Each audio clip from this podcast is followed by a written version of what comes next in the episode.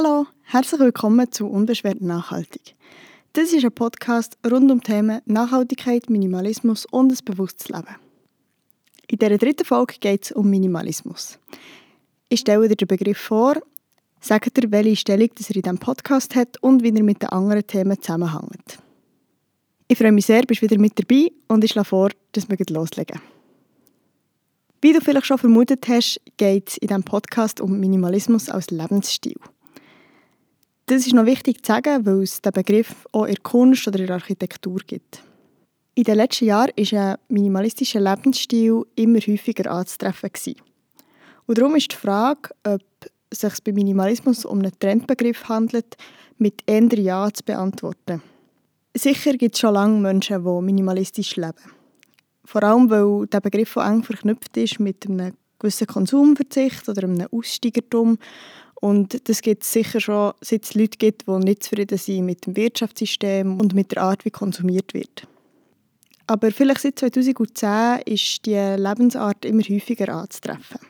Ein Beitrag dazu hat sicher Marie Kondo geleistet mit ihrem Buch Magic Cleaning, das 2013 herausgekommen.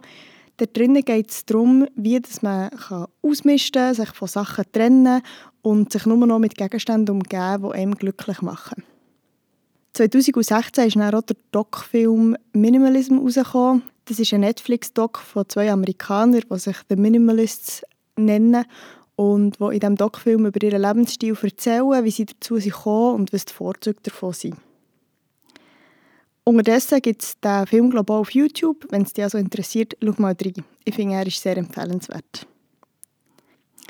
Duden definiert Minimalismus als bewusste Beschränkung auf ein Minimum, auf das Nötigste. Und da stellt sich natürlich die Frage, was ist das Minimum und was ist das Nötigste? Das ist natürlich sehr abhängig davon, von welchem Bereich das wir hier reden, von welchem Lebensbereich und auch von welchem Kontext.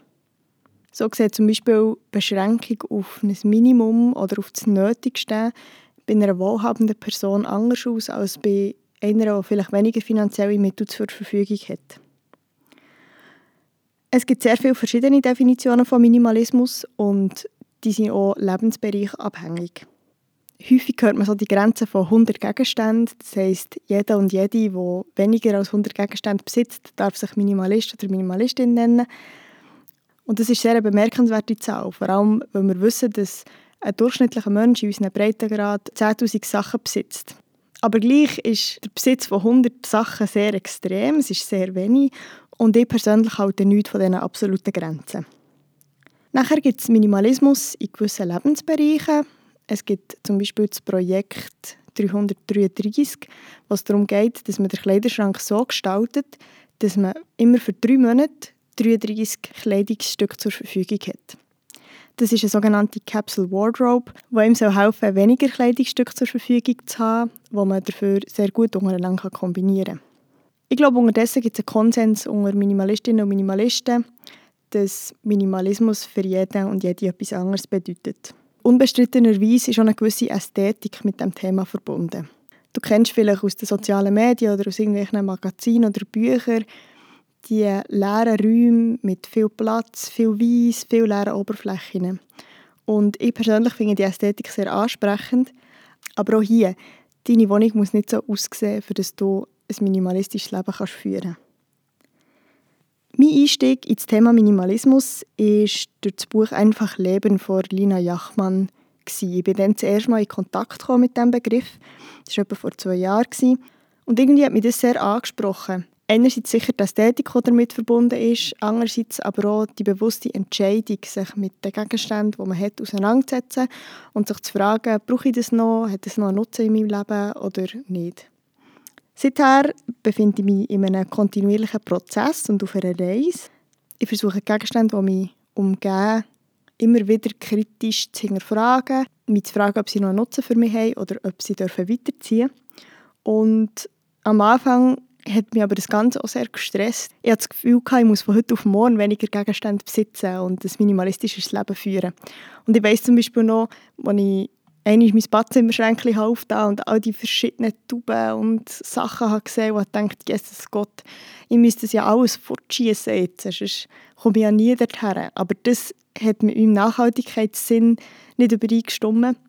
Und irgendwann habe ich festgestellt, nein, ich muss das als Prozess und als Reise sehen. Und ich muss Freude daran haben, die Sachen, die ich noch habe, fertig zu brauchen, mich über jede leere Tube zu freuen und mir während diesem Prozess auch Gedanken darüber zu machen, wie ich Produkte ersetzen oder minimieren kann.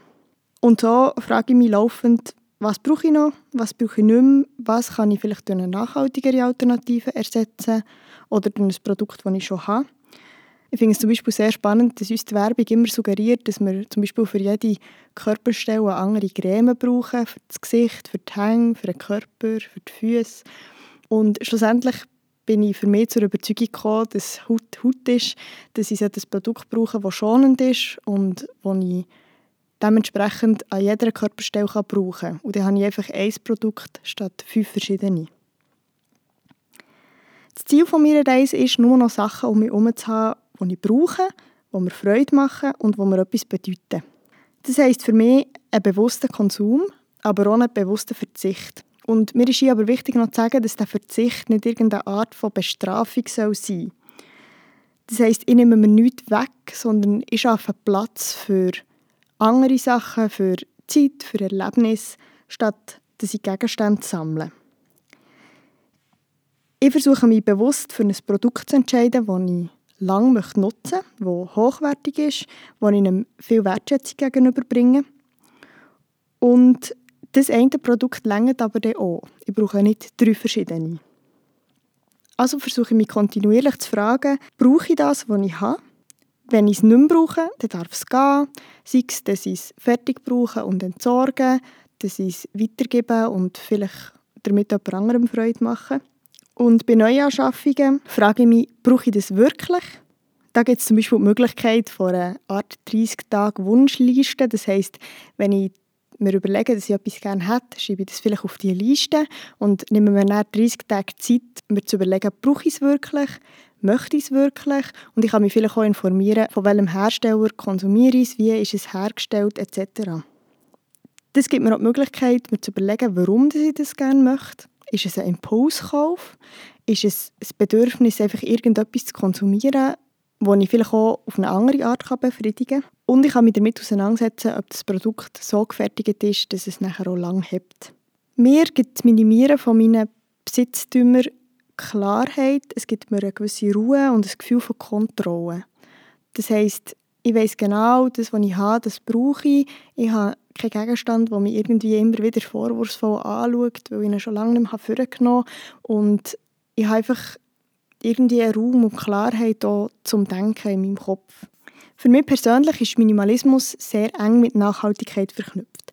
Mir ist aber bewusst, dass nicht jede Person, die nachhaltig lebt, minimalistisch lebt und nicht jeder Minimalist und jede Minimalistin auch nachhaltig lebt. Ein Beispiel dafür kann zum Beispiel sein, dass wenn ich mich dafür entscheide, sehr minimalistisch zu leben, dass ich mich auch dafür entscheide, keinen wiederverwendbaren Kaffeebecher zu brauchen. Weil ich kann ja einfach beim Takeaway ein Becher nehmen und das dann fortschießen. Das ist zwar minimalistisch, weil ich nachher einen Gegenstand weniger habe, aber es ist meiner Meinung nach nicht nachhaltig. Das heißt, Minimalismus und Nachhaltigkeit widersprechen sich zum Teil. Und ich glaube, es ist wichtig, dort einen gewissen Mittelweg zu finden. Das heißt, wie viel Produkte brauche ich wirklich, für eben ohne ein nachhaltiges Leben zu führen, für gewisse Produkte wieder zu verwenden, für dass ich Ressourcen sparen und Abfall vermeiden. Und was ist aber dann auch zu viel des Guten oder was habe ich, aber brauche ich nicht wirklich. Grundsätzlich bin ich der Meinung, dass Minimalismus dazu führt, dass wir hochwertigere Produkte haben, die länger haben. Das heisst, sie sind vielleicht auch teurer, aber wir entscheiden uns auch sehr bewusst dafür, das Produkt anzuschaffen. Das heisst, dass es nicht nach wenigen Wochen oder wenigen Monaten schon wieder im Abfall landet. Wenn wir ein Produkt haben, das hochwertig ist, das uns etwas bedeutet, wo wir uns bewusst dafür haben entschieden, dann reparieren wir zum Beispiel auch eher reparieren, als dass wir es einfach fortschießen. Und es bedeutet auch, dass wir einfach einen Gegenstand haben, der diesen Zweck erfüllt und nicht zwei oder drei. Weil das impliziert ja immer, dass das Einzelne nicht so wertvoll ist. Und meistens haben wir ja dann gleich von diesen verschiedenen Gegenständen, die den gleichen Zweck erfüllen, einen Liebling, den wir immer wieder vornehmen und immer den brauchen.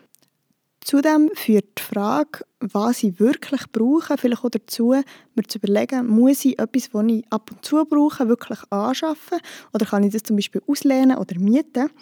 Und das führt natürlich zu weniger Konsum. Ein Produkt oder ein Gegenstand, der schon existiert, wird mehr, mehrfach gebraucht, statt dass er zum Beispiel bei jemandem nur im Schrank liegt. Und das ist natürlich auch eine nachhaltigere Verwendung eines Gegenstands. Jetzt haben wir schon von dieser minimalistischen Ästhetik geredet, von diesen leeren Räumen und weißen Wänden. Und du fragst dich vielleicht, wie ein minimalistisches Leben aussieht oder wie meine Wohnung aussieht. Ich glaube, eine minimalistische Wohnung kann, muss aber nicht leer, weiß und unwohnlich sein. Ich würde sagen, meine Wohnung sieht sehr normal aus. Ich habe Möbel, sie sind nicht alle weiß und ich habe das Gefühl, bei mir ist es sehr wohnlich. Aber im Gegensatz zu anderen Leuten habe ich vielleicht weniger Sachen und wirklich nur die Sachen, die ich brauche und die einen Nutzen haben. Natürlich bin ich auch nicht perfekt. Ich habe auch noch Sachen, die ich vielleicht noch behalte, weil sie einen sentimentalen Wert haben oder weil ich mich noch nicht entscheiden konnte, sie wegzugeben. Aber in der Tendenz ist es sicher so. Ich habe aber auch Sachen, die kein Nutzen per se sind, sondern mir einfach Freude bereiten. Ich habe zum Beispiel sehr viele Pflanzen, die halt einfach meine Luft reinigen, aber sonst nicht wirklich einen Nutzen in diesem Sinn haben. Aber ich finde grüne Wohnungen sehr schön und darum möchte ich die gerne behalten, auch wenn sie vielleicht nicht in ein Bild von einem extremen minimalistischen Leben passen. Und darum glaube ich auch hier, es geht nicht darum, dogmatisch zu sein. Jemand, der sehr gerne liest, sehr gerne Bücher hat oder irgendeine Sammlung hat, soll die um Himmels Willen behalten auch wenn er oder sie vielleicht gerne ein minimalistisches Leben möchte führen Und darum ist mir auch wichtig zu sagen, dass Minimalismus sich nicht auf alle Lebensbereiche aus ausdehnen muss. Wenn jemand zum Beispiel sehr gerne kocht, sehr gerne verschiedene Sachen kocht und vielleicht verschiedene Pfannen und Messer und Brettchen braucht, dann ist doch das völlig legitim. Und dafür kann er oder sie vielleicht nicht so viel mit Mode anfangen und hat einen minimalistischeren Kleiderschrank als jemand anderes. Gut, bei Kleidern ist es auch so, dass es Leute gibt, die sehr gerne eine grosse Auswahl haben an Kleidungsstücken, dass sie am Morgen können auftun können, den Kleiderschrank, und sich von verschiedenen Farben und Schnitten inspirieren lassen. Mir persönlich überfordert das eher und ich bin froh, wenn ich einfach etwas rausnehmen kann, das zusammenpasst und wo ich mich wohl drin fühle.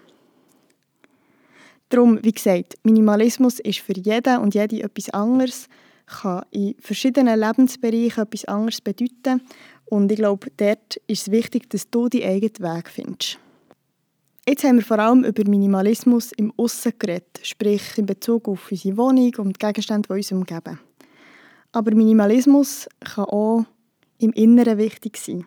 Dadurch, dass ich weniger Gegenstände besitze und mich um weniger Sachen muss kümmern muss, ich muss vielleicht weniger abstauben und aufräumen, weil ich einfach weniger habe, habe ich mehr Zeit. Und ich glaube, ein minimalistisches Leben dreht sich auch sehr stark darum, was ich mit dieser Zeit mache. Was mich erfüllt, was mir Freude und Inspiration bringt und was nicht. Das kann sich auf Menschen beziehen, das kann sich aber auch auf meinen Job oder auf meine Hobbys beziehen. Das heisst, mit was verbringe ich meine Zeit? Mit wem verbringe ich meine Zeit und möchte ich das so oder möchte ich das nicht. Das heißt auch hier ist Minimalismus sehr stark einfach mit einer bewussten Entscheidung verbunden, was ich in meinem Leben möchte und was nicht. Ja, was ist Minimalismus für dich? Hast du Lust, dein Leben zu minimieren?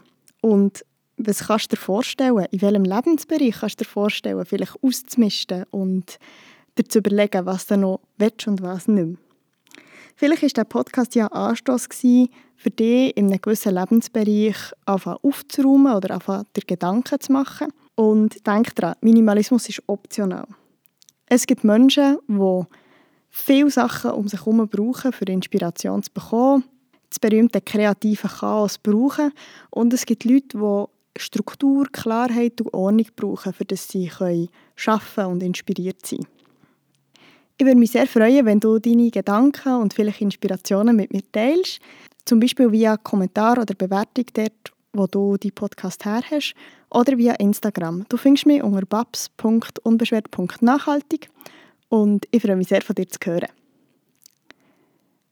Danke, dass du auch bei dieser Folge wieder dabei bist und ich freue mich auf das nächste Mal. Tschüss!